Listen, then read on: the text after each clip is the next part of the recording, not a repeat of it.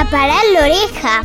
Estas son palabras mayores. Infancia y adolescencia en la radio. Mis amigos son muy locos pero divertidos a la vez. Mis amigos son divertidos y los elegí por una razón, porque los amo y todos tienen un toque especial que me gusta de ellos. Algunos son buenos y otros no, no son tan buenos amigos para mí. Mis amigos son extrovertidos, les gusta jugar, son re buenos compañeros y somos muy loquitos. Lindos, graciosos, divertidos, enojados.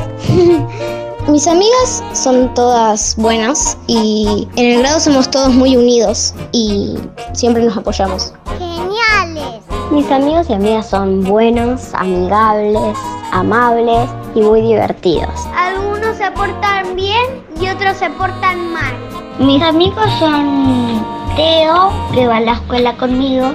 Me parece que es mi mejor amigo. También tengo otro amigo, se llama Juancho.